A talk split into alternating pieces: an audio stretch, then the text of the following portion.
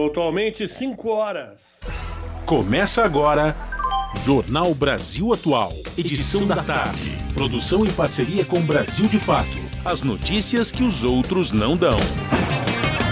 Movimentos populares, política, direitos humanos, economia, mundo do trabalho, cultura e prestação de serviço. Jornal Brasil Atual. Edição da tarde. Olá, hoje é sexta-feira, sextou, meu povo. Hoje é o dia 1 de julho e eu sou o Rafael Garcia, junto com a Larissa Bora, apresentando mais uma edição do Jornal Brasil Atual. E estas são as manchetes de hoje. Pesquisa Datafolha mostra que no estado de São Paulo, o ex-presidente Lula tem 43% de preferência do eleitorado, enquanto Bolsonaro detém 30%. O petista tem 51% entre quem tem ensino fundamental e 35% entre aqueles com ensino superior.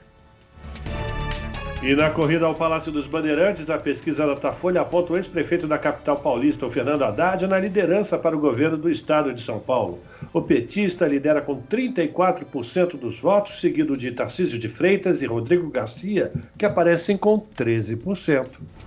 Denúncias de assédio sexual na Caixa não são as únicas no governo de Bolsonaro. Dados da Controladoria Geral da União mostram que desde o primeiro ano de sua gestão, os casos vêm crescendo, chegando à média atual de um assédio sexual por dia no governo federal.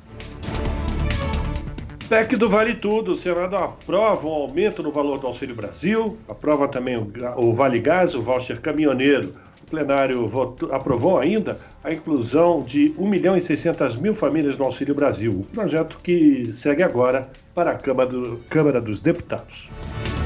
Ações de despejo e desocupação em todo o país vão permanecer suspensas até o dia 31 de outubro. O prazo terminaria ontem, mas foi prorrogado pelo ministro do Supremo Tribunal Federal, Luiz Roberto Barroso. Brasil assume a presidência do Conselho de Segurança da Organização das Nações Unidas neste mês de julho. O embaixador Ronaldo Costa Filho afirma que dará atenção ao, abre aspas, equilíbrio entre transparência e eficiência do órgão. A Amazônia e o Cerrado registram recordes históricos no número de focos de queimadas para junho, segundo o monitoramento do INPE, o Instituto Nacional de Pesquisas Espaciais. É o terceiro ano consecutivo de altas nos registros.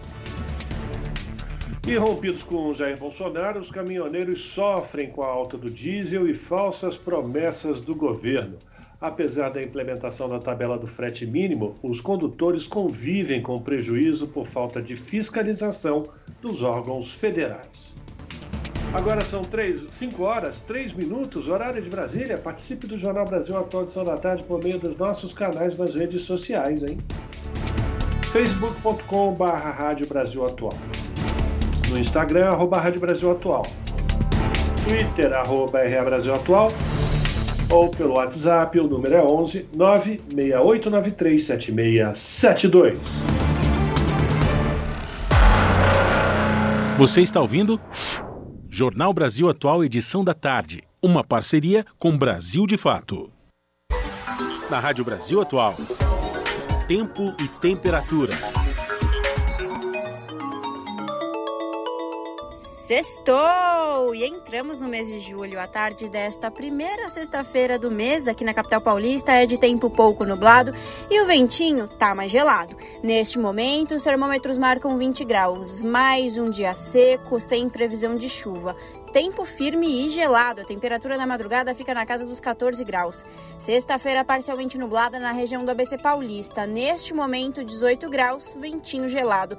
Em Santo André, São Bernardo do Campo e São Caetano do Sul, o período da noite e da madrugada será de tempo firme, sem chance de chuva, e a temperatura fica aí na casa dos 13 graus. Em Mogi das Cruzes, o final da tarde desta sexta-feira é de tempo firme e ensolarado, porém ventinho mais frio. Agora 18 graus.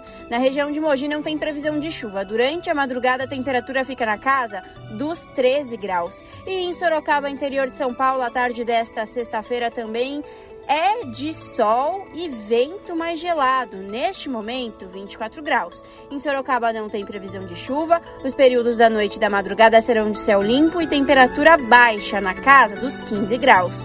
Logo mais eu volto para falar como fica o tempo neste final de semana. Na Rádio Brasil Atual, está na hora de dar o serviço. 5 horas, 5 minutos, trânsito aqui na cidade de São Paulo, no final da tarde desta sexta-feira, segundo a CET, a Companhia de Engenharia de Tráfego, no momento são registrados 45 quilômetros de ruas e avenidas monitoradas com trânsito lento aqui na capital. A pior região, segundo a companhia, é a Zona Oeste, com 15 quilômetros de lentidão. Depois vem a Zona Sul, com 12, região Norte, 10, a região Central, 7 e, por fim, Zona Leste, um quilômetro de lentidão nesta sexta-feira. Uh, metrô, vamos ver aqui, metrô operação normal em todas as linhas, segundo o metropolitano.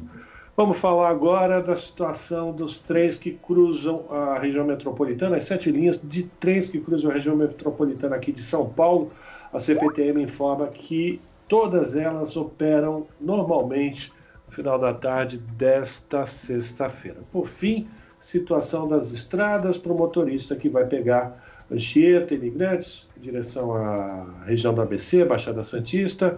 A concessionária que administra o sistema diz que não tem nenhum ponto de congestionamento, também não tem formação de neblina no Alto da Serra, portanto, tudo tranquilo para o motorista que pretende ir para a Baixada Santista. No sentido contrário, é a mesma coisa. Sempre fica a recomendação, né, gente? Devagar na descida da serra, porque mesmo sem a formação de neblina, as pistas ficam escorregadias. Você vai pegar a estrada, boa viagem. Alô galera, nós somos a Academia da Berlinda, diretamente de Olinda. Rádio Brasil Atual 98,9 FM. As notícias que as outras não dão e as músicas que as outras não tocam. Participe da programação pelo WhatsApp 9689 37672. Academia da Berlinda, Rádio Brasil Atual. Yeah, baby.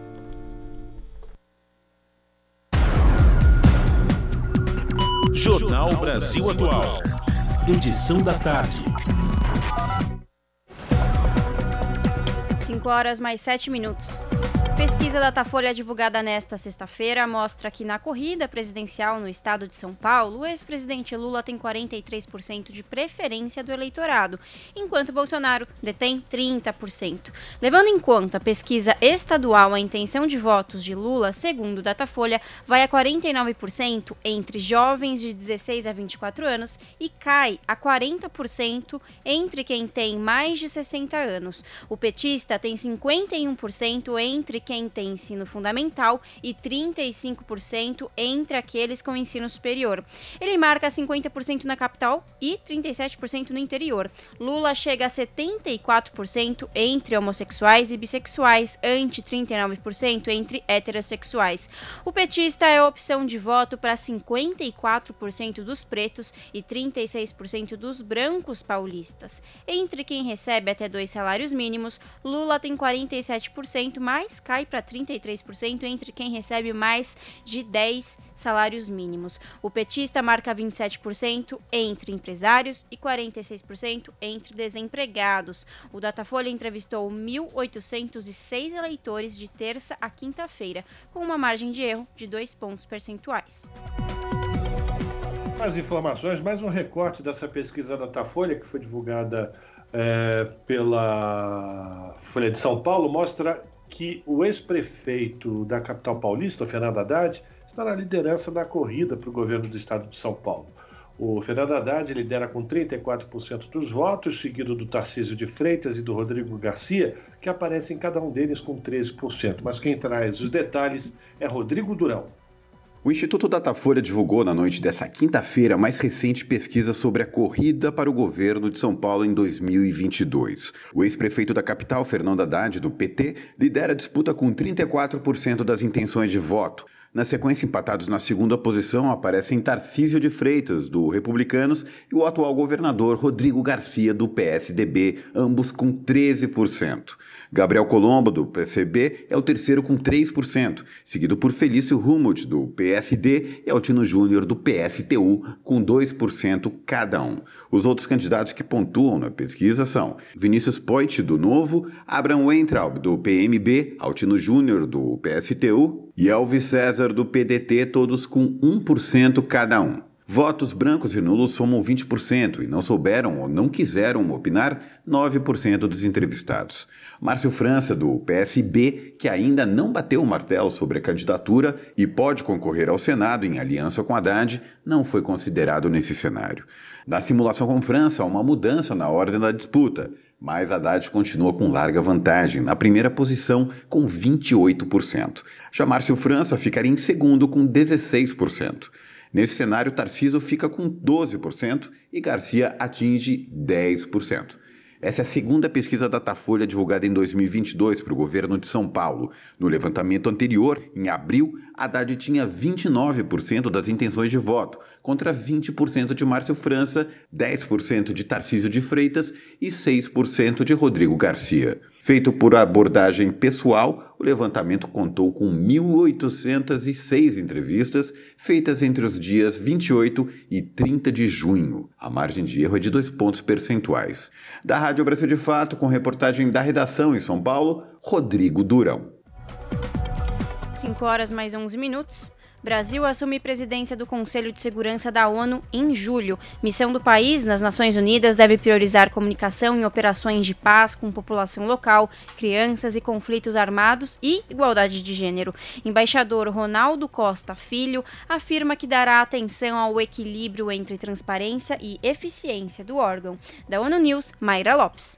Neste mês de julho, o Brasil ocupa a presidência do Conselho de Segurança da ONU. Esta é a 11ª passagem do país pelo órgão desde a criação da organização. O Brasil assumiu um assento rotativo em janeiro, com um mandato para o biênio 2022-2023. O embaixador do Brasil na ONU falou à ONU News sobre as expectativas para a presidência brasileira. Um dos pontos que priorizaremos em nossa presidência é a comunicação estratégica em operações de manutenção da paz, com o intuito de melhor engajar-se com a população local em cada missão da ONU, sempre com respeito aos direitos humanos e combatendo a violência, inclusive sexual. O representante do Brasil nas Nações Unidas também contou que o país deverá organizar um debate temático sobre menores em conflito. Também promoveremos um debate sobre crianças e conflitos armados, dedicado à análise do mais recente relatório anual do secretário-geral sobre o tema, abordando tópicos como o recrutamento de soldados infantis e o ataque à escola e à educação como um todo. A situação na Ucrânia tem reunido os membros do Conselho de Segurança com frequência para debater os desdobramentos do conflito. Em abril, o representante brasileiro na ONU avaliou o órgão como inoperante para alcançar soluções negociadas e acabar com a violência. Na ocasião, Costa Filho adicionou que o Brasil sente angústia e frustração pela situação, especialmente pelo sofrimento humano. Assim, ao assumir a presidência em julho, o embaixador afirmou que dará atenção ao equilíbrio entre transparência e eficiência. E na presidência, o diplomata pretende buscar soluções. Uma das funções mais delicadas da presidência, a qual daremos a maior atenção, é cuidar do delicado equilíbrio entre transparência e eficiência. Por um lado, é necessário prestar contas para o público em geral e para os países não representados no Conselho. Por outro, a discrição muitas vezes é necessária para viabilizar um diálogo franco voltado à busca de soluções e não a relações públicas. Reforçando o que disse a ONU News quando assumiu a chefia da missão da ONU, o Brasil afirma estar comprometido com a agenda da igualdade de gênero. Segundo o embaixador, o país deve incluir representantes mulheres nas discussões sempre que possível. Com a comemoração do bicentenário da independência do Brasil, celebrada em 7 de setembro, Ronaldo Costa Filho espera que a presidência também contribua para mostrar um pouco mais do Brasil e da cultura brasileira para o mundo. Este mês, a missão promove uma exposição sobre Rui Barbosa na sede da ONU em Nova York. O embaixador ainda citou que o Brasil pode colaborar para a busca comum entre os membros do Conselho pela paz e segurança, afirmando que o país possui uma posição singular por suas dimensões continentais e seus mais de 150 anos de convivência pacífica com seus vizinhos. Da ONU News em Nova York, Mayra Lopes. E agora, voltando para o Brasil, 5 horas 15 minutos, o delegado Bruno Calandrini, que investiga a corrupção no Ministério da Educação, já havia vivido um episódio de interferência política em seu trabalho na Polícia Federal um mês antes do caso Milton Ribeiro. Calandrini investigava uma autoridade com foro privilegiado num caso que necessitava de colaboração de autoridades dos Estados Unidos, mas o trabalho foi prejudicado por ordens superiores com a desculpa de falta de orçamento. Agora, na coordenação de inquéritos de tribunais superiores, que cuida das investigações de autoridades com foro privilegiado, o delegado viu a interferência se repetir, inclusive com a mesma desculpa: limitação orçamentária. Calandrini chefiou a operação que resultou na prisão do ex-ministro da Educação, Milton Ribeiro, que é investigado por tráfico de influência em um esquema para liberação de verbas da pasta. As declarações do delegado ocorrem em consonância ao inquérito do Supremo Tribunal Federal, que apura uma suposta interferência do presidente Jair Bolsonaro na investigação da Polícia Federal sobre o Ministério da Educação. 5 horas mais 16 minutos. Brasil é um dos 10 piores países do mundo para se trabalhar, é o que aponta o levantamento da Confederação Sindical Internacional, que analisa os direitos trabalhistas pelo mundo. De Recife, quem traz mais detalhes é Daniel Lamir. O Brasil está entre os piores países do mundo para se trabalhar pelo quarto ano consecutivo. A conclusão é do Índice Global de Direitos, estudo anual realizado pela CSI Confederação Sindical Internacional, que analisa o respeito aos direitos dos trabalhadores em 148 países do mundo. De acordo com o Índice Global de Direitos da CSI, a situação dos trabalhadores brasileiros seguiu piorando em 2022. A trajetória de queda começou com a aprovação da chamada Reforma Trabalhista pelo governo Michel Temer do MDB após o golpe que derrubou Dilma Rousseff do PT. Na prática, a adoção das mudanças nas leis trabalhistas saiu exatamente ao contrário das palavras do então presidente Michel Temer. Nenhum direito a menos, muitos empregos a mais. Nas próprias palavras da pesquisa da CSI, a adoção da chamada reforma trabalhista desmoronou o sistema de negociação coletiva no Brasil, com uma drástica diminuição de 45% no número de acordos coletivos concluídos. O levantamento destaca ainda os impactos da pandemia entre os trabalhadores, citando diretamente a gestão do presidente Jair Bolsonaro do PL. O documento considera que o atual chefe do executivo teve uma péssima gestão diante da pandemia de coronavírus, resultando em duras consequências para a mão de obra, especialmente no setor de saúde e na indústria de carnes, destacando o setor frigorífico. Entre as violações no Brasil, a CSI reportou o corte de salário dos dirigentes sindicais que trabalham no Banco Santander, a declaração de ilegalidade da greve dos metalúrgicos da General Motors em São Bernardo do Campo e a redução de benefícios e cortes de postos de trabalho da Nestlé, entre outros. O Índice Global de Direitos divide os países em cinco faixas de classificação de acordo com o grau de respeito aos direitos dos trabalhadores e as violações encontradas no período analisado o Brasil ficou na faixa 5, a pior possível, que inclui países que não garantem direitos dos trabalhadores. A lista dos 10 piores inclui ainda Bangladesh, Belarus, Colômbia, Egito, Filipinas, Mianmar, Guatemala e Suazilândia. De acordo com o índice, As violações dos direitos trabalhistas alcançaram um nível recorde no mundo entre abril de 2021 e março de 2022. A CSI é uma entidade sindical global, com 308 organizações filiadas em 153 países e território nos cinco continentes, com um total de 175 milhões de trabalhadores. Além da pesquisa apontar perda de direitos trabalhistas, o desemprego no Brasil permanece acima dos 10%. De acordo com o IBGE, mais de 10 milhões de pessoas estão desempregadas, cerca de 40% estão na informalidade. O Instituto Brasileiro de Geografia e Estatística aponta ainda que nos últimos 12 meses houve queda na renda da população. Da Rádio Brasil de Fato, com informações da redação em São Paulo.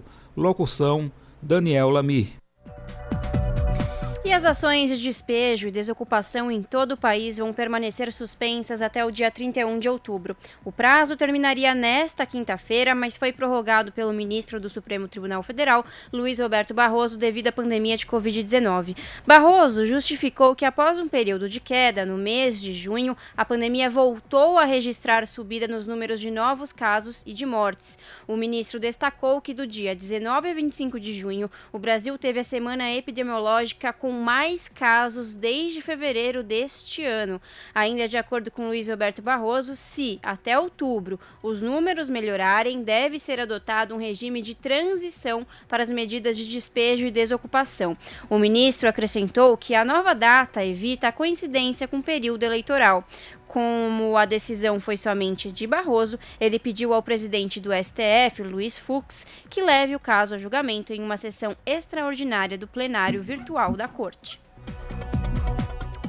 5 horas 21 minutos e o Senado aprovou o aumento do Auxílio Brasil, do Vale Gás e do voucher caminhoneiro. O plenário aprovou ainda a inclusão de 1 milhão e 600 mil famílias no Auxílio Brasil.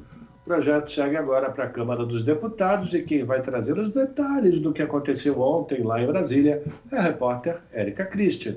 Aprovada pelo plenário, a proposta aumenta para 600 reais o Auxílio Brasil e ainda inclui de forma permanente 1 milhão e 600 mil famílias que estão na fila do programa. O Vale Gás terá um valor suficiente para a compra de um botijão e será repassado a cada dois meses para quem já tem direito ao benefício. Já o voucher de mil reais será pago para os caminhoneiros autônomos cadastrados até o dia 31 de maio na Agência Nacional de Transportes Terrestres. Caberá ao governo definir como será feito o repasse. Pela proposta, será apenas um benefício, independentemente do número de caminhões. Após cobranças de vários senadores, os taxistas também serão contemplados com um auxílio ainda sem valor definido.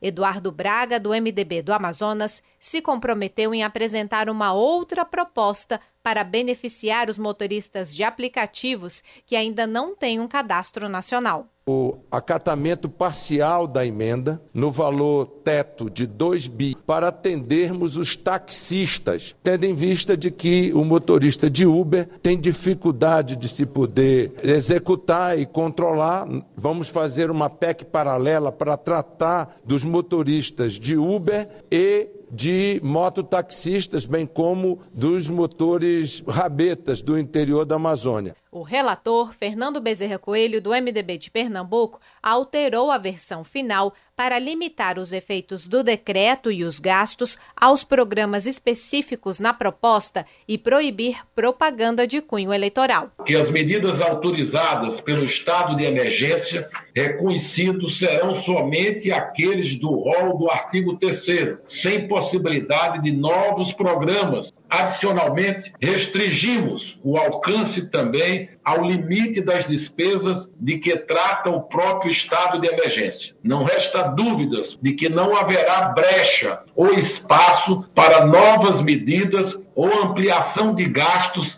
dessas mesmas medidas. A proposta também prevê subsídios para o transporte gratuito de idosos e para o etanol, além de 500 milhões de reais para o programa Alimenta Brasil. Com exceção do voucher caminhoneiro, que pode ser pago em julho, os demais benefícios estarão disponíveis em agosto, mas todos se encerram em dezembro. O pacote tem o custo total superior de 41 bilhões de reais. A proposta segue agora para a Câmara dos Deputados. Da Rádio Senado, Érica Christian. E agora, no Jornal da Rádio Brasil Atual, vamos conversar com Eduardo Maretti, que é repórter do portal da Rede Brasil Atual. Maretti, bem-vindo, boa tarde, tudo bem? Boa tarde, Larissa, boa tarde, ouvintes, tudo bem, e você?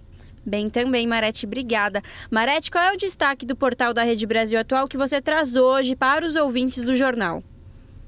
Bom, sabe que no Brasil não falta um, não passa um dia sem emoção, né, Larissa? Exato.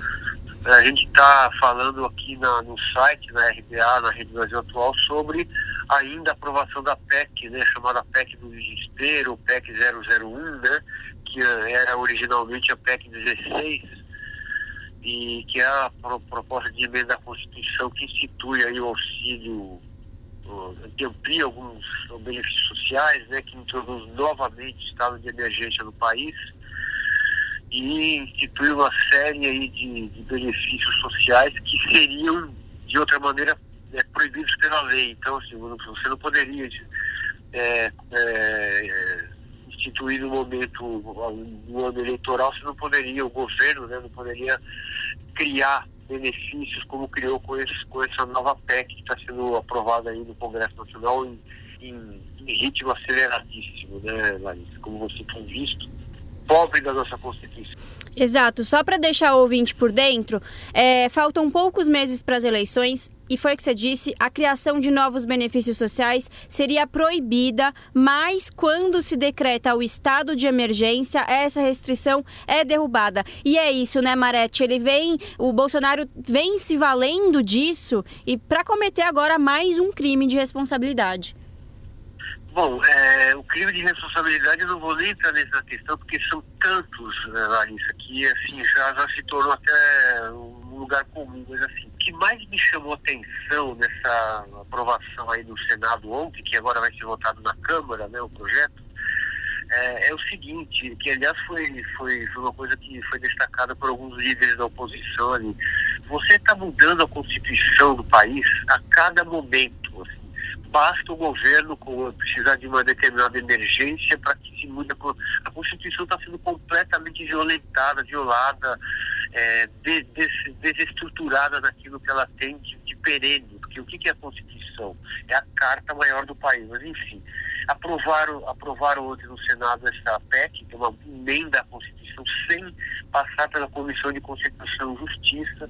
Foi votado discutido, votado, etc., no, no, mesmo dia. Então, se a gente vê, por exemplo, a, a, grande mídia preocupada com a questão fiscal do país, né, achar um absurdo, né, como é que você vai liberar 40 bilhões? De fato, é uma bomba fiscal para o próximo governo. Mas o mais impressionante é que você, o governo colocou uma, uma proposta que institui um estado de emergência, que sem emergência, o que, que é essa emergência? Emergência causada pela absoluta incompetência do governo federal de resolver o problema da população. Então, a população está passando fome, né? Então, a cada dia que passa, mais pessoas não têm o que comer. É uma coisa claramente claramente eleitoreira, né? Exatamente. Então... Esse desrespeito, né, Marete, com a Constituição não é de agora e foi o que você disse. O Bolsonaro ele vem tentando de diversas formas recuperar seu poder, né, que vem se esvaindo. Primeiro foi tentar a compensação de, de estados e municípios para reduzir o ICMS e agora vem com essa a PEC do desespero, PEC do kamikaze, enfim. E é aquilo. Mesmo a oposição sabendo que isso é uma medida eleitoreira, não, tem, não se pode deixar é, com que a população mais pobre pobre, mais vulnerável, mais uma vez seja afetada por esse governo. Então, mas é muito grave do ponto Exato. de vista em, em todos os aspectos, porque você está colocando em, na mesa e, e simplesmente está fazendo valer no país um estado de emergência que, não, na verdade, não existe. O estado de emergência existe porque é, não existe governo. Então, se você pensar bem, o, as pessoas estão desesperadas porque não tem o que comer, porque muita gente está cada dia mais pobre, porque a gasolina está muito cara. É lógico, a gasolina está cara também por causa da guerra, mas é, a guerra é, é, é, um dos fatores. Né? O Brasil já teve políticas de, de mitigação de preços públicos que funcionaram. Né? Mas assim, é, um exemplo pequeno, de novo falando da questão da, da Constituição. O, o senador Eduardo Braga, MDB do, do Amazonas, né, em certo, certo momento da discussão, ele chegou no microfone e falou assim, não, não vai dar para colocar nessa PEC a questão do, dos motoristas de Uber, né? porque é, vai, enfim, não vai dar nesse momento, a gente vai colocar os taxistas, depois a gente faz uma outra PEC para resolver o problema do Uber. Ou seja, você já, você já imaginou, Larissa, vamos fazer agora uma, mudar a Constituição para resolver o problema do Uber, mudar a Constituição para resolver daqui a pouco o problema do, sabe, o meu problema, o seu problema do jornalista, dos jornalistas, está virando uma coisa que é, é banal. É, é rir para não chorar, você está banalizando, né? Banalizando a Constituição. Você sabe que eh, nos Estados Unidos né, da América, que é um país que, enfim, a gente tem muitos, muito a, a criticar no, no país, o imperialismo, etc. Mas assim, a Constituição dos Estados Unidos é, é imutável. Você faz uma, uma, uma, uma mudança, uma emenda muito raramente, mas muito raramente, né? Aqui não, no Brasil você faz uma emenda constitucional por mês quase, entendeu? É uma coisa absurda. Então a gente está simplesmente, é, como já tem é, falado alguns analistas, você está simplesmente destruindo o pacto democrático pelo qual se construiu a Constituição de 1988. Exatamente. Bom, é isso, né, Marete? Agora é ficar de olho é, nos próximos capítulos e estaremos aí para informar nossos ouvintes do que, do que vier, né? Do que acontecer. Vamos ver qual vai ser o próximo escândalo, né? Que cada semana não, não dá nem tempo de a gente de a gente terminar de falar de um, já surge outro. É, tá aí. Para conferir na íntegra essa reportagem e ter acesso a outros conteúdos, acesse o site do portal redebrasilatual.com.br. Eduardo, muito obrigada, bom final de semana e até a próxima. Um bom final de semana para você também, para os ouvintes. Vamos vamos tomar um pouco de sol no sábado, né? Porque pelo menos tem sol no Brasil esse sábado. Né, é isso. Falamos aqui com o repórter Eduardo Maretti, no jornal Brasil Atual. Plenos poderes. O jogo de forças na política brasileira, trocado em miúdos pelo jornalista Rodrigo Viana, comentarista político do Brasil de Fato. 5 horas mais 31 minutos e como todas as sextas-feiras, hoje é dia de conversar com Rodrigo Viana, comentarista político do Brasil de Fato, sobre os principais acontecimentos da semana. Rodrigo, boa tarde, tudo bem?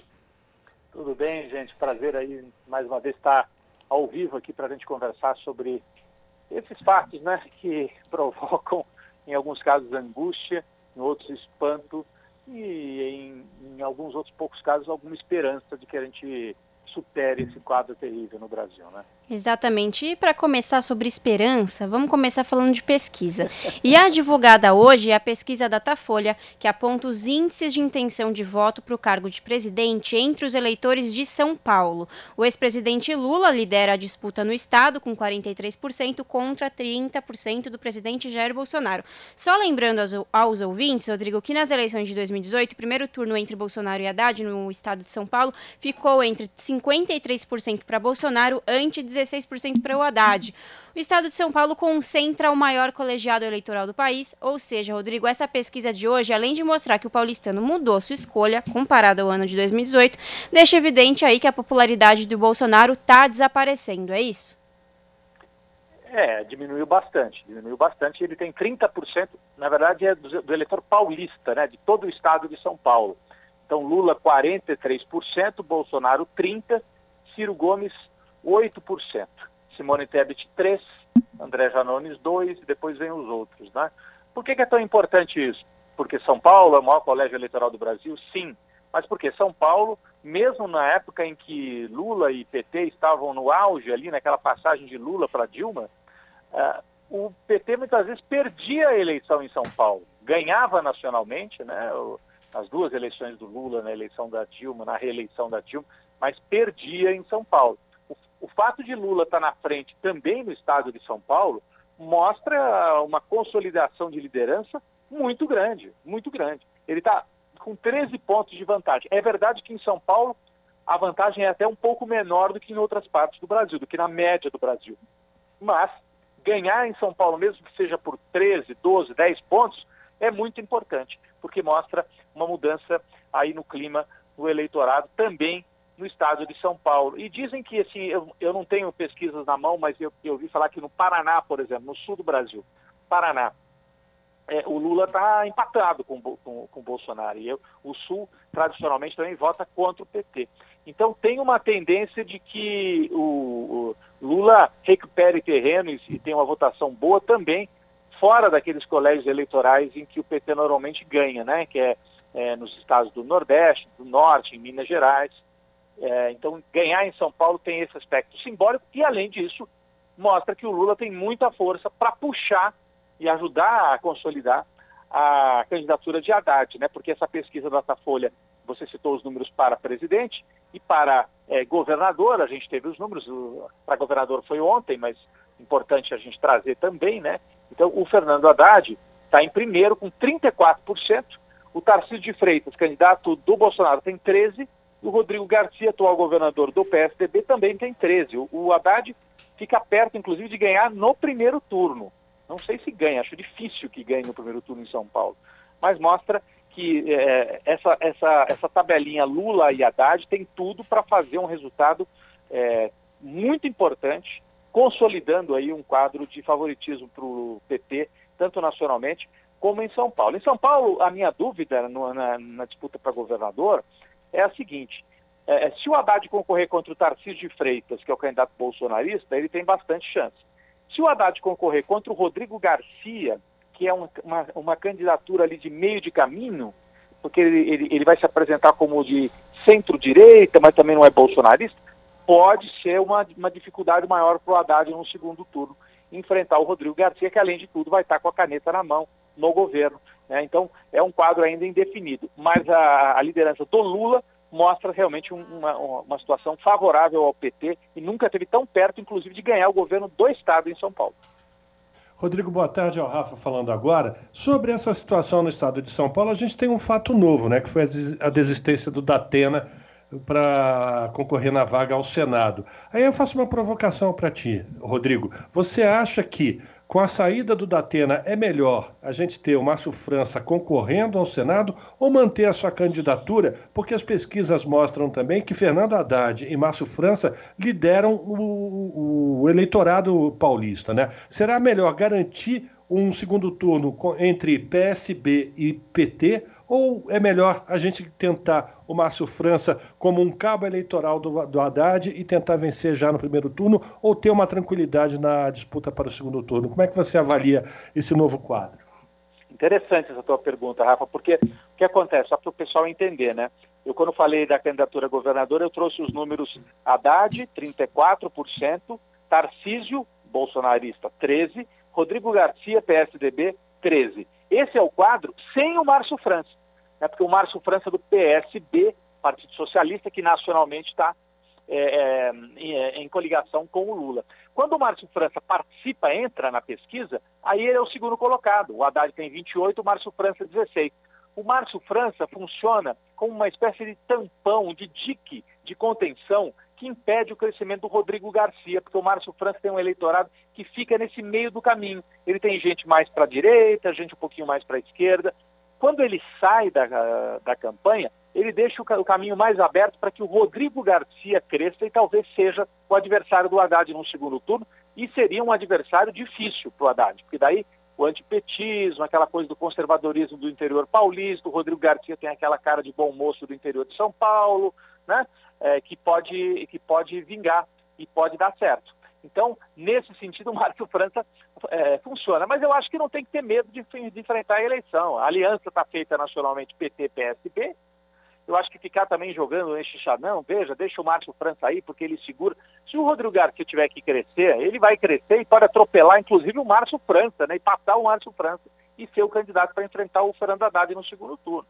Então eu acho que é melhor, sendo, sendo bem objetivo, é melhor o Márcio França fazer o acordo, fazer a aliança, mostra uma força, a consolidação dessa aliança, e o Márcio França sai para o Senado e pode ser um senador a mais para ajudar a ter, para ajudar o Lula a ter maioria no Senado em 2023. Eu acho que, apesar de, eu entender a sua pergunta, né, que está nesse sentido desse xadrez aí, eu acho que no fim é melhor ir para a disputa e, e, e, enfrentar isso né, sem, sem medo, com o Márcio França na disputa para o Senado, ainda mais que agora, como o Datena não está, né? Você falou que é uma novidade, mas é uma novidade velha, né? Porque toda a campanha do Datena se apresenta e na reta final ele retira o nome para, só para negociar, não sei lá, ou para mostrar força dentro da TV lá para o patrão dele. Então, mais uma vez o Datena desiste. E ao desistir, deixa um caminho aberto para o Márcio França concorrer para o Senado e não para governador, onde o Márcio França tem realmente menos chance dessa vez na corrida aqui para governador, né? Exato, é até uma provocação mesmo, Rodrigo, porque vamos, vamos combinar que o, o Alckmin, como governador do estado de São Paulo, sabe todos os caminhos dentro do interior para ajudar o Haddad a se eleger governador do estado de São Paulo. Mas você falou também de uma coisa muito importante, que é a possibilidade do Márcio França se candidatar a senador sair com essa uh, sua candidatura vencedora e ajudar o ex-presidente Lula, se tudo der certo, presidente do Brasil, a enfrentar o desastre que está sendo armado pelo governo Bolsonaro, agora com essa ideia do, da PEC do Vale Tudo, né? Nossa, impressionante essa PEC, né? Acho que a gente pode entrar já nesse assunto, porque, é, é, assim, quando eu fico lembrando que a Dilma foi derrubada por causa de pedalada fiscal, as pessoas iam para a rua com cartaz, as pedaladas, como se fosse e ali não tinha desvio, não tinha nada, né? Foi uma questão contábil e depois era feito o ajuste ao final do ano.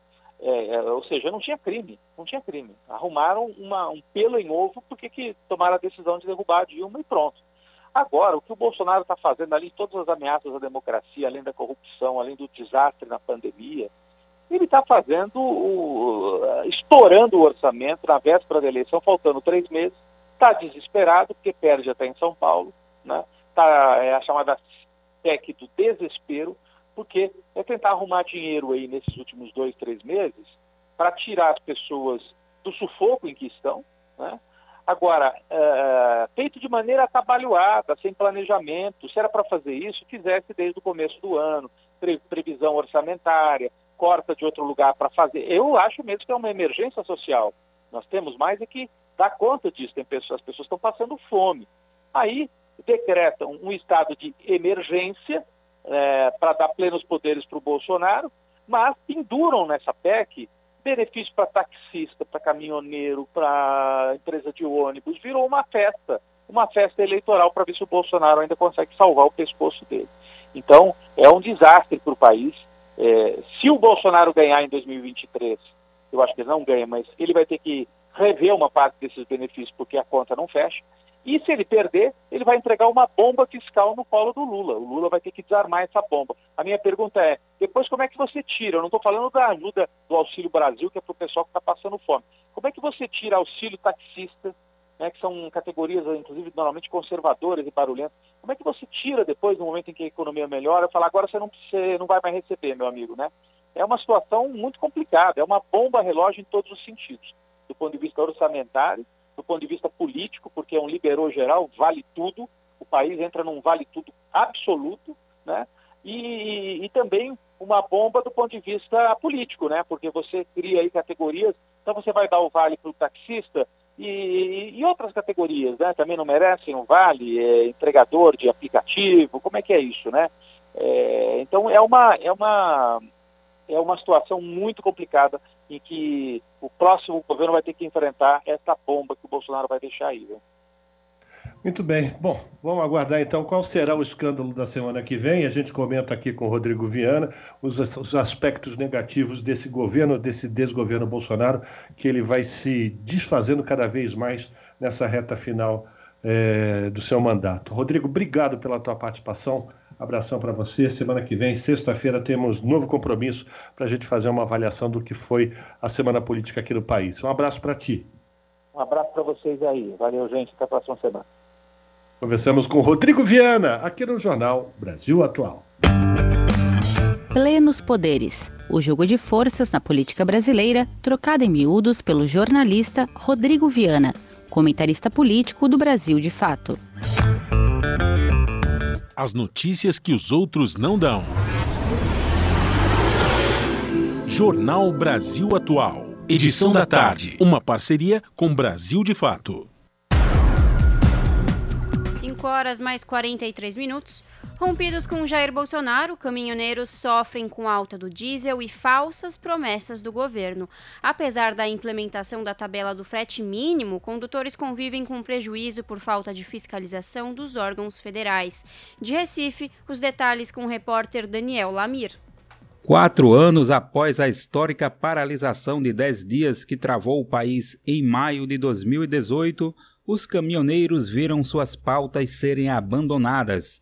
Na época, a mobilização deixou trôpego o governo do ex-presidente Michel Temer do MDB. Hoje a categoria se vê abandonada pelo atual presidente Jair Bolsonaro do PL, que foi apoiado pelos caminhoneiros nas eleições daquele ano e não conseguem avançar na articulação de uma nova greve. A principal bandeira do movimento de 2018 era a elaboração de uma tabela com cálculo do valor mínimo para fretes rodoviários que norteassem a relação comercial entre os caminhoneiros e contratantes.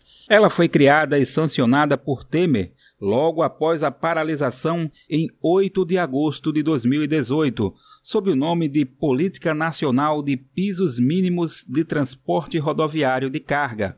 Mas os caminhoneiros denunciam que a lei não tem sido aplicada nas rodovias do país e falta fiscalização para seu cumprimento. Essa falta de fiscalização, de acordo com a Abrava, Associação Brasileira de Condutores de Veículos Automotores, deixa as empresas em vantagem na negociação do frete. Com essa inferioridade na transação, os condutores autônomos estão preferindo trabalhar para grandes empresas do setor, desarticulando a categoria. Wallace Landim, conhecido como Chorão, líder das paralisações de 2018 e presidente da Abrava, afirma que tem cobrado a fiscalização, mas os trabalhadores não estão sendo atendidos. A proposta seria de um convênio com a ANTT, Agência Nacional de Transportes Terrestres, e a PRF, Polícia Rodoviária Federal, para que se pudesse fazer a fiscalização. Só que, infelizmente, eu tive uma reunião, tem uns quase dois meses atrás, até com a nova diretoria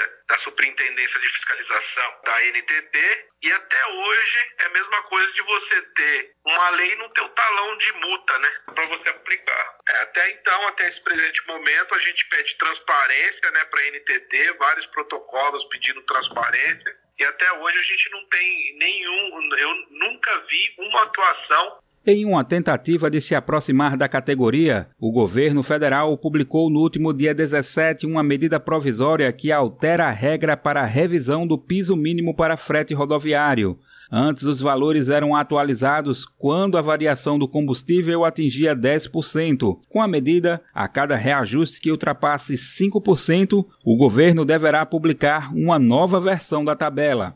Na última quarta-feira, dia 29, o governo enviou ao Congresso uma proposta que prevê o pagamento de um auxílio caminhoneiro de mil reais entre os meses de agosto e dezembro deste ano. A medida para Chorão é considerada como eleitoreira. Temor dos caminhoneiros à época da paralisação, o preço médio dos combustíveis disparou durante o governo Bolsonaro e no dia 24 de junho deste ano, o diesel ultrapassou o valor da gasolina. Quando a categoria parou em 2018, o preço do litro do diesel era de R$ 3,76. Hoje custa R$ 7,67. Para Chorão, os sucessivos aumentos mostram o descaso do governo com os caminhoneiros, que dependem do combustível para trabalhar. Em 2018 a gente parou por muito menos, né? E o nosso maior erro de 2018 foi não ter lutado pelo fim do PPI, né? Do preço de paridade de importação, que hoje está tá matando toda a categoria e toda, toda a população, concorda? E a questão econômica hoje é totalmente diferente de 2018, né? Eu acho que a gente tem muito mais responsabilidade até do presidente da República. O líder dos caminhoneiros afirma que a categoria deve pressionar por melhores condições de trabalho.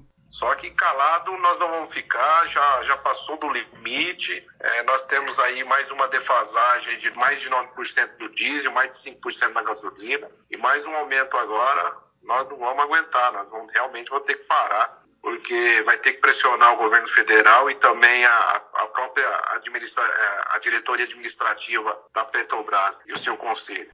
Procurados, o Ministério da Infraestrutura e a ANTT não responderam até o fechamento desta matéria. Caso enviem suas manifestações, o texto será atualizado na versão online no site brasildefato.com.br. Da Rádio Brasil de Fato, com reportagem de Igor Carvalho de São Paulo. Locução: Daniel Lamir. 5 horas e 49 minutos e um dos maiores especialistas em pesquisa energética do Brasil, o Maurício Tomasquim, foi o convidado de Juca Kfouri no programa Entrevistas desta semana. O professor e ex-secretário executivo do Ministério de Minas e Energia do governo Lula comentou sobre os efeitos da privatização da Eletrobras, a maior companhia de energia elétrica da América Latina. Ele destaca o encarecimento da conta de luz e da emissão de poluentes. Confira.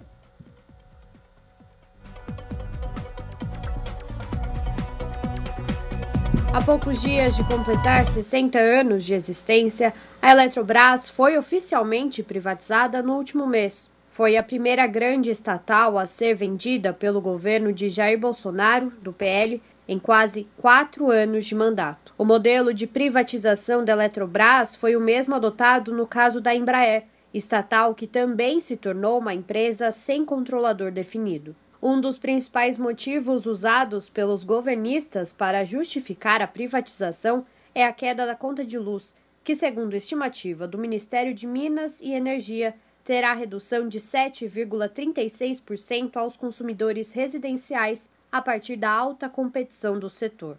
Porém, o argumento é invalidado por especialistas da área, que afirmam que a consequência será o contrário disso. É o que explicou um dos maiores especialistas em pesquisa energética do Brasil, Maurício Tomasquim, em conversa com o jornalista Juca Kifuri no programa Entrevistas, transmitido na noite de ontem pela TVT. Nesse processo de privatização da Eletrobras, está embutido já um aumento de tarifa. Por quê? Porque em 2012 estavam vencendo as concessões das hidrelétricas. E o governo propôs, então, que as, as empresas que quisessem renovar a concessão, ele daria, prorrogaria por 30 anos, desde que elas aceitassem operar pelo custo de operação mais uma taxa de lucro. Ora, uma hidrelétrica já antigas, que, que são hidrelétricas com mais de 30 anos de existência, o investimento já foi amortizado. Então, o custo de operação é muito baixo. De tal maneira, só para simplificar, Juca, que hoje se paga, se paga uma cota para essas usinas, que são da Eletrobras, que foi quem aceitou a prorrogação da concessão, algo como 75 reais por megawatt-hora. E com a privatização, é a Eletrobras privada vai poder vender a energia pelo preço que ela desejar. E o preço de mercado hoje está 250 reais por megawatt-hora. Então a gente paga 75, vai para 250. É, o governo botou lá uma medida que parte dessa, do que vai ser arrecadado vai voltar para reduzir a conta do, do consumidor. Mas é só uma parte. O impacto já vai ter ocorrido. Outro fator que também deve levar ao encarecimento da conta de luz a partir da privatização da Eletrobras é a contratação de 8 mil megawatts de usinas termoelétricas movidas a gás, o que, conforme apontam simulações, vai custar 52 bilhões de reais a mais do que seria necessário para atender a mesma demanda sem utilizar esse tipo de usina. Além de mais caras, o ex-presidente da empresa de pesquisa energética e ex-secretário executivo do Ministério de Minas e Energia do governo Lula também destaca o alto poder poluidor das usinas termoelétricas, que serão responsáveis pela emissão de três vezes mais gases de efeito estufa. A térmica ela tem um papel, mas essa térmica ela deve ser operada só quando necessário, só quando você não tem a água, quando você não tem o vento, quando você não tem o sol, quando não tem a biomassa, um bagaço bacana para produzir energia, e não quando você tem esses recursos. Então, o grande problema que a gente está vendo é que está entrando muitas termoelétricas de maneira que a gente chama inflexível. Inflexível é que, pelo contrato, o operador do sistema tem que usar ela mesmo que não precise. Isso é danoso ao meio ambiente. A Eletrobras é a maior companhia do setor elétrico da América Latina. Ela é responsável por cerca de um terço da energia elétrica do Brasil e detém 43% das linhas de transmissão que cortam o território nacional. A Eletrobras também tem papel central em programas de governo, como a operação do Luz para Todos, instituído no primeiro governo Lula, que levou energia elétrica a mais de 16 milhões de pessoas. De acordo com Thomas Kim, o índice da população que tem acesso ao bem é de cerca de 99%, cenário ameaçado a partir da entrega da Eletrobras ao setor privado. E isso foi logo colocado no início do governo. Essa, falou, não é possível que tenha pessoas vivendo numa. É, é, ao mesmo tempo que temos nós aqui usufruindo de todos os bens da modernidade, todos os benefícios, pessoas que vivendo sem a mínima condição de estudar, é, de ter saúde. É a tal história, é a tal história né, professor? É, não, era, não era absolutamente aceitável que vivêssemos num país em que as pessoas ainda tivessem fome ou que as pessoas não tivessem energia elétrica. Conseguimos sair do mapa da fome, conseguimos distribuir energia pelo país inteiro e retrocedemos isso tudo que retrocedemos em quatro anos. Ao final da conversa entre Juca Kifuri e Maurício Tomasquim no Entrevistas, o professor do Programa de Planejamento Energético de um dos maiores centros de ensino e pesquisa em engenharia da América Latina lamentou a privatização e chamou a atenção para o componente ideológico e os interesses do mercado na venda da maior companhia de energia elétrica da América Latina. Acho que tem um componente ideológico muito grande contra as empresas estatais, e, e isso é uma visão ideológica, e tem uma questão também de negócio, né? quer dizer, nessa privatização vai ter grupos e pessoas que vão uh, ganhar, e eu acho que quem perde é, somos nós consumidores. O Entrevistas vai ao ar todas as quintas-feiras, às nove e meia da noite, na TVT. A íntegra dos programas anteriores está disponível no canal de YouTube. Júlia Pereira, Rádio Brasil Atual e TVT. 5 horas e 56 minutos e a Amazônia e o Cerrado registraram recordes históricos no número de focos de queimadas para junho, segundo monitoramento do INPE, o Instituto Nacional de Pesquisas Espaciais. Na Amazônia foram detectados mais de 2.500 focos de calor, o maior número para o mês desde 2007, quando 3.500 focos foram registrados. É o terceiro ano consecutivo de alta nos registros. No acumulado do semestre, já são 7.500 focos de calor registrados na floresta, um aumento de 18% em relação ao mesmo período de 2021. Os meses de maio e junho marcam o início da temporada de queimadas e desmatamento na Amazônia por conta do período de seca na mata. Segundo os dados históricos, a tendência é que a quantidade de pontos de queimada na floresta aumente entre julho e agosto. Você está ouvindo? Jornal Brasil Atual, edição da tarde. Uma parceria com Brasil de Fato. 5 horas e 57 minutos e o Ministério Público diz que o agressor da colega no local de trabalho da cidade de Registro, aqui no Vale do Ribeiro, em São Paulo, tinha histórico de violência e as imagens flagram apenas uma parte dessa violência. Quem traz as informações é a repórter Eliane Gomes.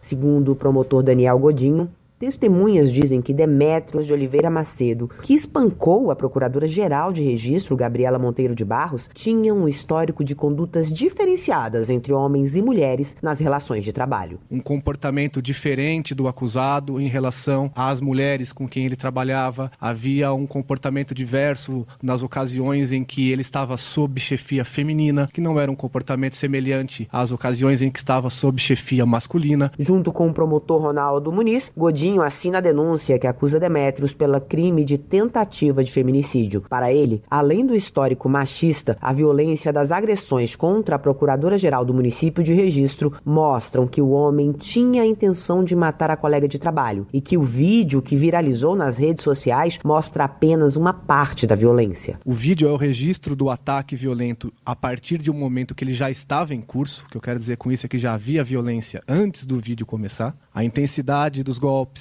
a recorrência dos golpes, o local dos golpes, região vital do corpo, demonstram, a nosso ver, a vontade de matar. Nessa quarta-feira, o juiz da primeira vara de registro, Rafael Hernani Neves, acatou a denúncia e, além de responder pela tentativa de feminicídio, Demétrios também vai responder pelos crimes de injúria e de coação no curso do processo, já que a violência teria sido uma tentativa de impedir o processo disciplinar que tinha sido aberto contra ele, justamente em função da rotina de agressões contra as colegas no local de trabalho. Além do processo na justiça, que pode terminar com uma pena de 20 anos de prisão pela tentativa de feminicídio, Demétrios também vai responder a um processo administrativo e pode ter que pagar uma multa de 16 mil reais. A Secretaria de Justiça e Cidadania do Estado anunciou que abriu o processo contra Demétrios com base em uma lei que prevê a punição de casos envolvendo discriminação contra mulheres no Estado. Nós tentamos entrar em contato com a defesa de Demétrios, mas não tivemos retorno. Da Rádio Nacional em São Paulo, Eliane Gonçalves. Pontualmente 6 horas. Rádio Brasil Atual. Para sugestões e comentários, entre em contato conosco por e-mail redação@jornalbrasilatual.com.br ou WhatsApp DDD 11 96893 7672. Acompanhe a nossa programação também pelo site redebrasilatual.com.br.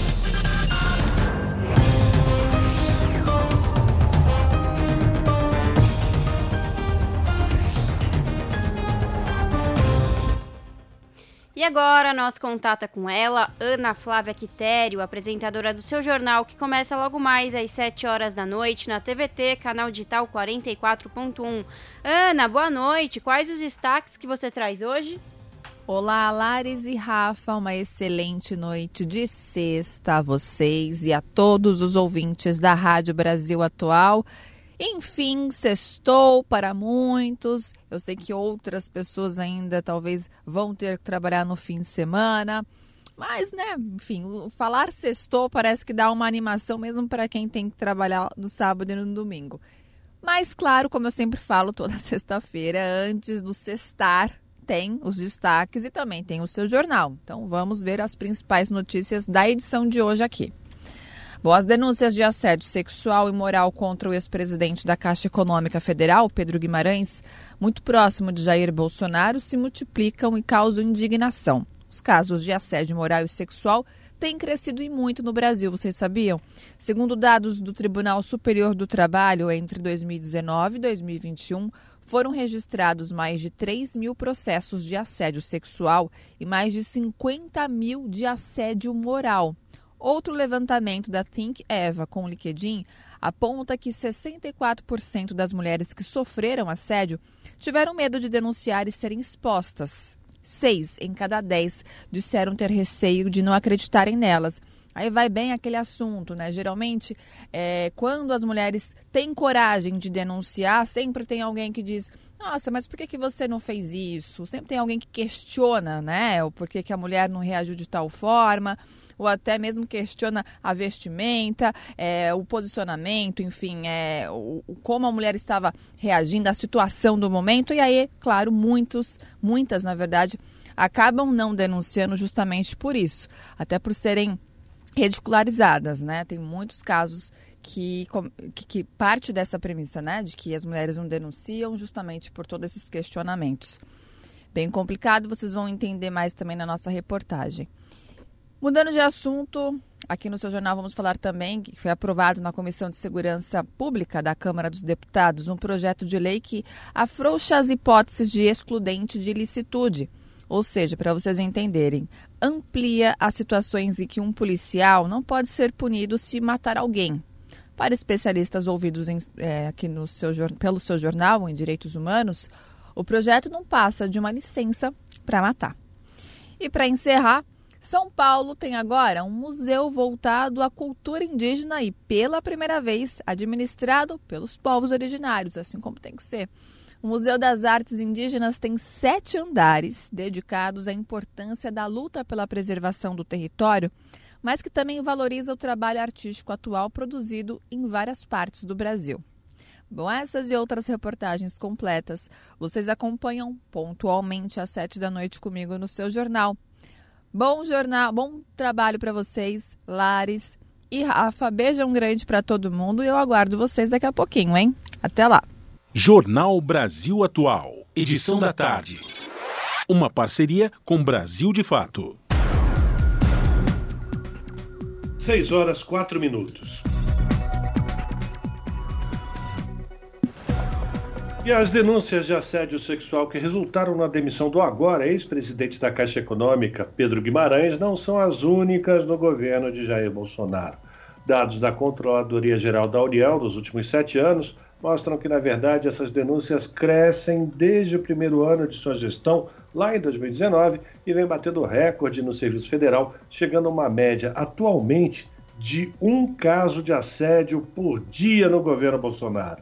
De acordo com o levantamento, as denúncias deram um salto de 155 a três anos para 251 em 2021, um aumento de 65,1% com relação aos casos de assédio sexual reportados em 2020.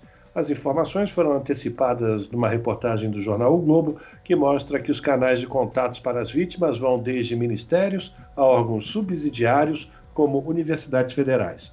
Entre as pastas da administração Bolsonaro, a maioria das denúncias de assédio sexual foram feitas por funcionários do Ministério da Justiça e Segurança Pública, com 31 casos. Em segundo lugar, aparece a pasta da Mulher, Família e Direitos Humanos, com 23 denúncias, e o Ministério é seguido pela Educação, com 18 casos.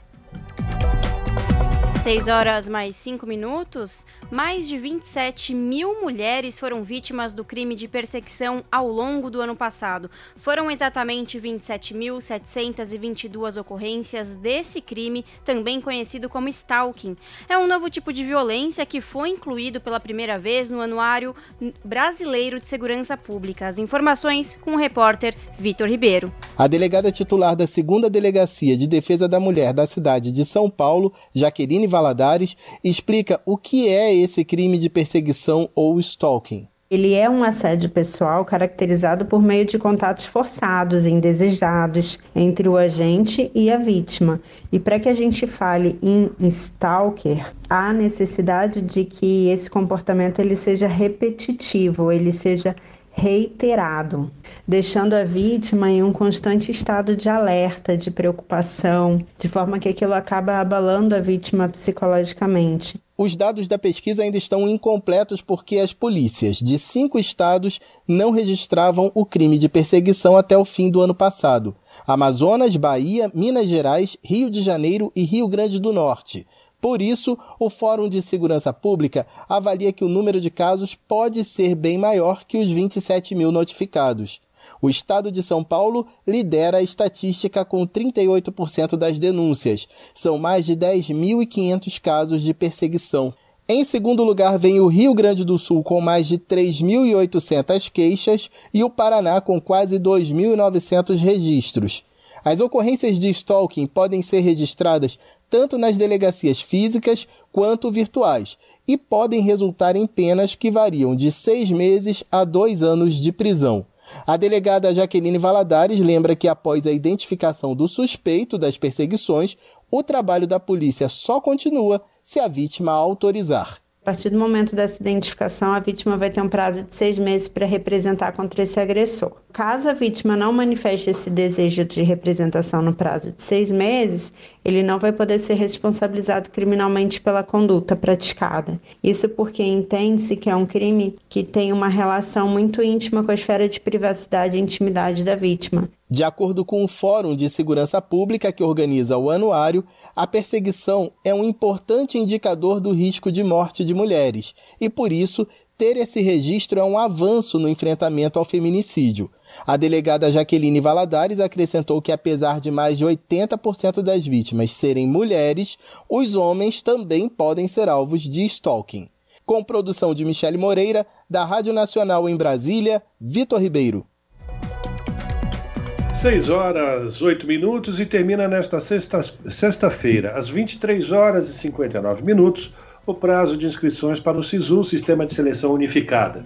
Quem está interessado em conquistar uma vaga nas instituições públicas de ensino superior deve entrar no portal único de acesso no endereço acesso único, tudo junto, .bec.gov.br. O resultado do processo seletivo será divulgado no dia 6. A matrícula ou registro acadêmico deve ser feito de 13 a 18 de julho. Já o prazo para os participantes manifestarem interesse pela lista de espera será entre os dias 6 e 18 de julho. Para participar do processo, tem que ter feito o Enem, não pode ter tirado zero na redação, nem ter feito o exame na condição de treineiro. Ao se inscrever, o candidato poderá selecionar até duas opções de curso e pode mudar de ideia quantas vezes quiser durante o período de inscrição, porém que apenas será considerada a válida a última inscrição que foi confirmada. O SISU é o sistema informatizado do Ministério da Educação, no qual as instituições públicas de educação superior, sejam elas federais, estaduais ou municipais, oferecem vagas que são disputadas pelos candidatos inscritos. Agora são 6 horas mais 9 minutos. Roraima aprova lei com base em artigos que proíbem a destruição de maquinário do garimpo ilegal e defende direito de propriedade de mineradores. Ministério Público Federal diz que texto é claramente inconstitucional. De Lábria, no Amazonas, as informações com Murilo Pajola. A Assembleia Legislativa de Roraima aprovou um projeto de lei que proíbe a destruição de equipamentos utilizados por garimpeiros ilegais. Após a aprovação, a matéria segue para a sanção do governador Antônio Denário, do PP, defensor da legalização da mineração de ouro em áreas protegidas. Comemoradas por empresários do garimpo, a proibição da destruição dos equipamentos é considerada inconstitucional pelo MPF, o Ministério Público Federal. O argumento é de que uma lei estadual não pode esvaziar procedimento previsto em legislação nacional. Como exemplo em questão com a medida, o MPF afirmou a recorrência de aeronaves apreendidas em pistas de pouso clandestinas sendo novamente utilizadas no apoio logístico das atividades de mineração ilegal. A votação ocorreu a portas fechadas em sessão extraordinária realizada na segunda-feira, dia 27, em uma sala de reuniões do Legislativo Estadual. A folha de votação indica que 14 dos 24 deputados votaram favoravelmente, mas não informa se o restante dos parlamentares votaram contra, estavam ausentes ou se abstiveram.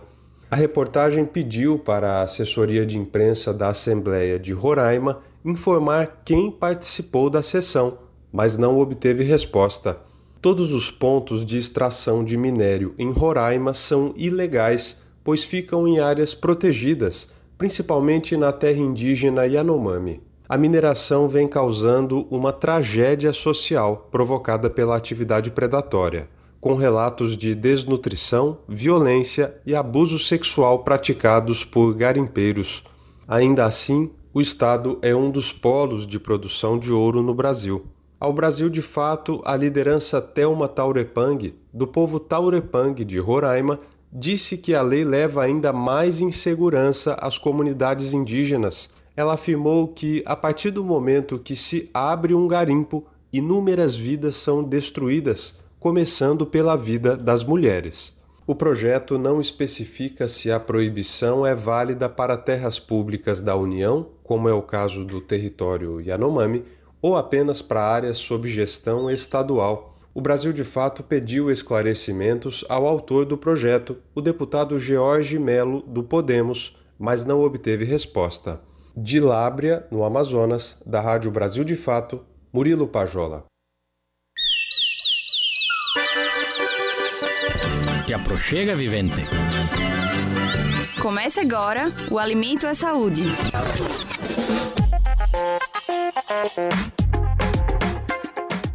Comer É um ato biológico, moral, cultural, agrícola, simbólico, ambiental e coletivo. É também, por vezes, uma forma de dominação, mas, essencialmente, de pertencimento. O que você já ouviu falar sobre Santa Catarina e a comida de lá? Geralmente, as comidas associadas aos estados do sul do país são as de influência europeias. Mas o que é muito pouco abordado são as influências indígenas na cultura alimentar do estado. É exatamente sobre essa perspectiva que a história das seis regiões do estado é contada em sete episódios do podcast Memória do Paladar Catarinense, idealizado por Robert Correia e Sayonara Salum. O projeto foi selecionado pelo edital Aldir Blanc 2021, foi executado com recursos do governo federal e da Lei Aldir Blanc de Emergência Cultural por meio da Fundação Catarinense da Cultura. O historiador e roteirista Robert Correia explica que a motivação da série surgiu da necessidade de registrar as tradições culturais que correm o risco de serem perdidas diante da lógica colonial e capitalista do Estado. Se trata de um projeto de patrimônio cultural. A gente está pensando na alimentação na perspectiva do patrimônio imaterial. O Estado de Santa Catarina salvaguarda algumas, algumas práticas eh, de fazeres e saberes culinários vêm sendo eh, apagadas ou mesmo não tendo o reconhecimento devido. Então, o projeto procura colaborar também com o registro de algumas dessas técnicas e com a, a divulgação né, desses saberes é, desses fazeres que constituem o modo de viver e de se alimentar da população do Estado. A cozinheira Sayonara Salum, que também participa do quadro Cozinha de Verdade do programa Bem Viver do Brasil de Fato, comenta que a série conta a história de Santa Catarina por meio da alimentação, mas em uma perspectiva que vai além dos padrões alimentares ou dos ingredientes utilizados em determinada culinária mas também fala sobre o contexto histórico, geopolítico, econômico e social do Estado, que é a base do desenvolvimento da cultura. Começa na culinária originária indígena, principalmente com as populações Caigangue, Xoclém e Guarani, e passa pelas seis regiões do estado: Litoral, Serra e Planalto, Norte Catarinense, Vale do Itajaí, Sul Catarinense e Oeste Catarinense, sendo que para cada uma elegemos um prato típico e dado a receita passo a passo para fazer e saborear.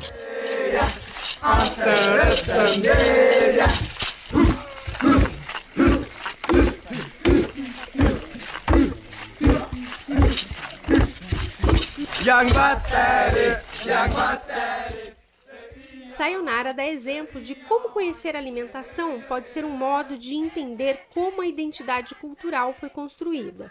Os saberes e fazeres da cultura alimentar nos atravessam e nos constituem. Por exemplo, os índios do litoral já preparavam a farinha de mandioca. E quando os açorianos aqui chegaram, vão adaptar os engenhos de vento dos Açores, usados para fazer farinha de trigo, às técnicas indígenas de fazer farinha. Por isso, ela ter essa característica tão fina que se diferencia das demais regiões do Brasil. No final de cada episódio, são oferecidas receitas de comidas típicas.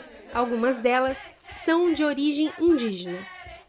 E dentre as receitas que é, os nossos ouvintes vão poder testar na sua casa, usar como exemplo o yami, que é um bolo azedo feito na cinza de milho, produzido pelos povos Kaigang. A gente também traz uma receita choclen chamada capu, que consiste numa massa de pinhão que é feita na brasa dentro de, um, de uma taquara, que também é um alimento de perambulação, que ele pode ser preparado e consumido por algum tempo depois. Correia fala ainda que a série traz receitas que têm influência dos povos europeus na culinária catarinense, como é o caso da fortaia, que é a polenta cortada no fio, do doce de gila, herança portuguesa, o chucrute de repolho e a cuca recheada de frutas, espécie de bolo, receita predominantemente alemã, que está bastante difundida não só em Santa Catarina, mas em toda a região sul do país. Quer saber mais sobre cada uma das receitas e das histórias da cultura de Santa Catarina através da alimentação? É só acessar o livro que você pode encontrar na versão escrita deste quadro no site do Brasil de Fato. De Minas Gerais para a Rádio Brasil de Fato, Anelise Moreira. Agora 6 horas 18 minutos e mais de 1.400 etnias indígenas foram catalogadas e fazem parte de um mapa que foi lançado ontem pelo IFAM, o Instituto do Patrimônio Histórico e Artístico Nacional. Quem traz mais detalhes é o repórter Gabriel Brum. Esta é uma versão moderna e atualizada do mapa etno-histórico do Brasil e regiões adjacentes, elaborado no início do século XX com foco em retratar a quantidade e diversidade étnica e linguística.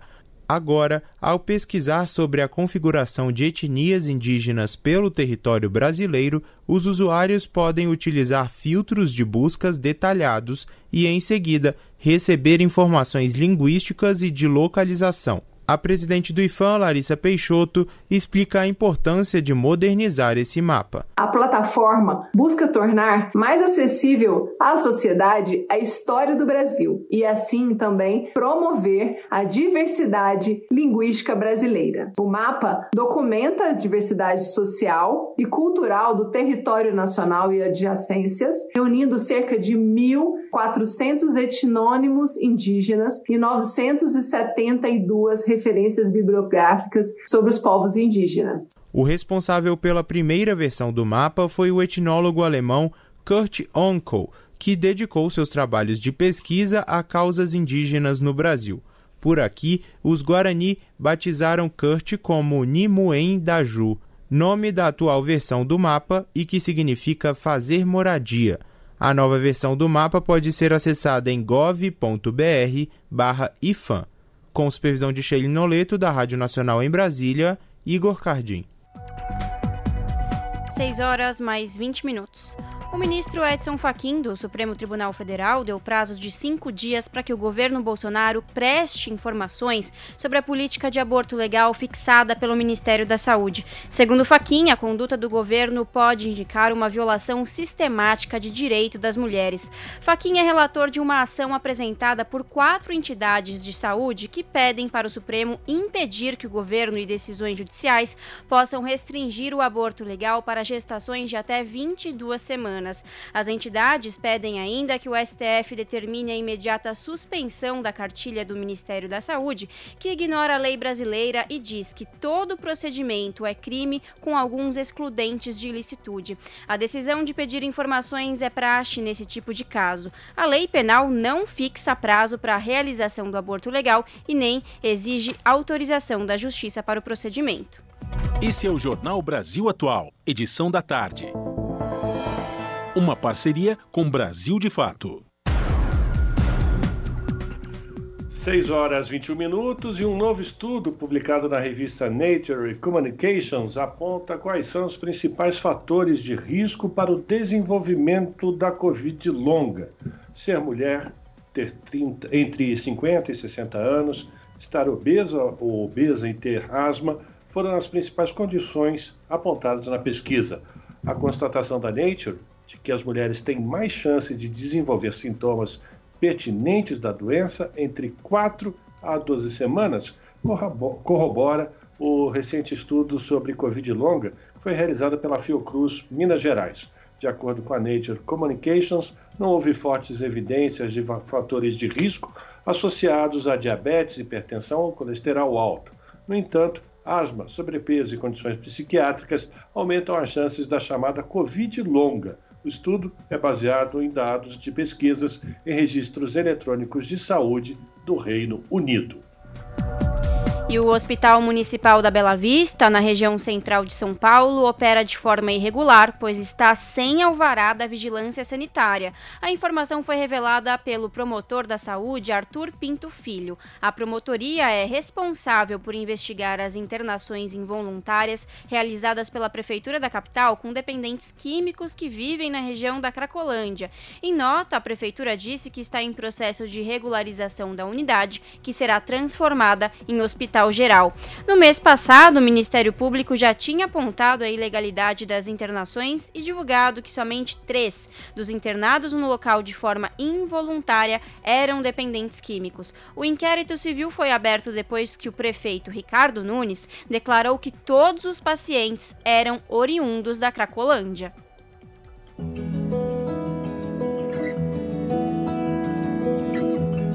Momento agroecológico.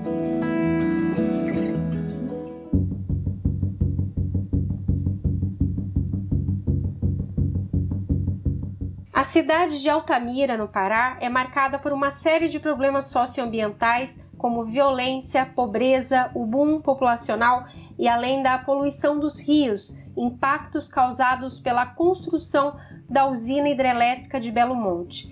Mais de 10 mil famílias foram removidas dos seus territórios, segundo dados do movimento dos atingidos por barragens e do Instituto Socioambiental, e foram realocadas na área urbana de Altamira. Após mais de 10 anos do início do processo de remoção dessas populações que viviam às margens do rio Xingu e viviam da pesca e da agricultura por gerações, elas vivem hoje um quadro de insegurança alimentar. Com o objetivo de contribuir com o combate à fome, é que surge o projeto Agrocestas do Xingu, que são alimentos agroecológicos de reservas extrativistas locais que serão distribuídos em bairros periféricos de Altamira. A iniciativa é de jovens locais e ocorre em parceria com a SOS Amazônia e com a Fundação Amazônia Sustentável. Gabriel Santos, de 16 anos, criador do grupo Jovens pelo Futuro do Xingu, que fará a entrega da cesta nos próximos dois meses com produtos da floresta,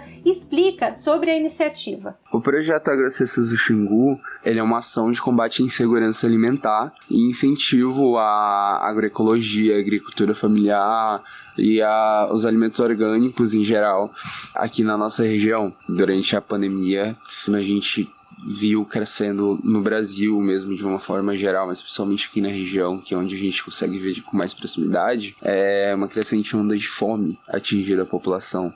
No norte brasileiro, 71,6% das famílias sofre algum tipo de insegurança alimentar, de acordo com o segundo inquérito nacional sobre insegurança alimentar no contexto da pandemia da Covid-19 no Brasil.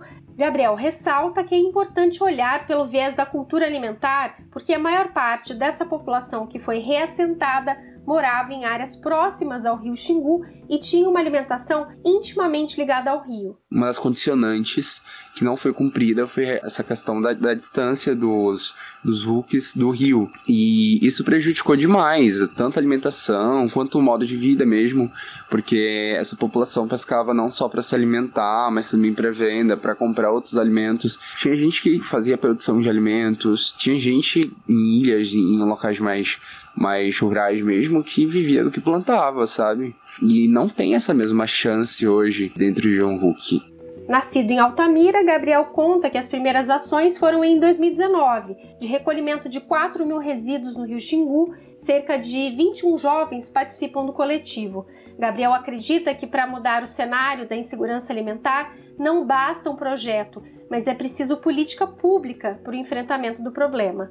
Um dos participantes do projeto é o Felipe Azevedo, de 23 anos. Ele mora em Altamira e se engajou na causa socioambiental para contribuir para mudar a sua realidade. Ele ressalta que a juventude ficou invisibilizada e não teve voz diante da instalação desses grandes empreendimentos e principalmente no contexto onde a juventude local ela não assume protagonismo muitas vezes em lutas que devem ser é, sua pauta, seu local de fala, seu local de voz mesmo. Então eu engajei com o objetivo de trazer protagonismo a lutas que eu considero que são nossas, também atuar para engajar novas pessoas a essa luta, a trazer luz para os problemas da nossa região Ele explica que o projeto de agrocestas tem o objetivo de promover a economia local, a justiça social e a mitigação dos efeitos da fome provocados pela pandemia. Além de serem alimentos saudáveis por serem orgânicos, sem uso de agrotóxicos, que usa técnicas que não derrubam a floresta,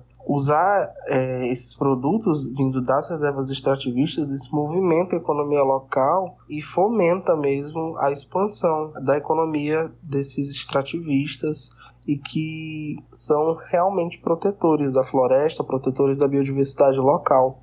Serão distribuídos quase 3 toneladas de alimentos que fazem parte da cultura alimentar desta população inhame, macaxeira, banana, entre outros alimentos. Outro projeto é a Escola pelo Futuro, do grupo Jovens pelo Futuro do Xingu, que é um projeto de educação ambiental voltado para o público infantil que vive nos reassentamentos urbanos e coletivos.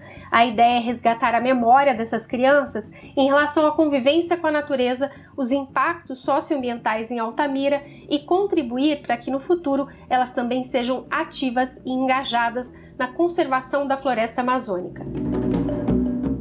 De Minas Gerais para a Rádio Brasil de Fato, Anelise Moreira. Se você gosta do nosso jornalismo independente e quer rever nossas entrevistas e reportagens, acesse o canal da Rádio Brasil Atual no YouTube. Nosso endereço é youtube.com/barra Rádio Brasil Atual. Ajude a nossa voz ser cada vez mais forte e ir cada vez mais longe. Inscreva-se em nossos canais, curta e compartilhe o conteúdo Rádio Brasil Atual e TVT. Rádio Brasil Atual e TVT. Compromisso com a notícia, compromisso com a democracia, compromisso com você.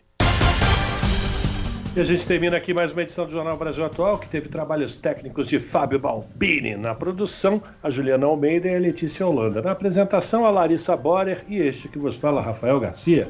Você fica agora com o papo com Zé Trajano, depois tem o seu jornal a partir das sete da noite pela TVT. Nós voltamos na segunda-feira a partir das 5 da tarde. A todos e todas, um bom final de semana, continuem se cuidando. Até lá!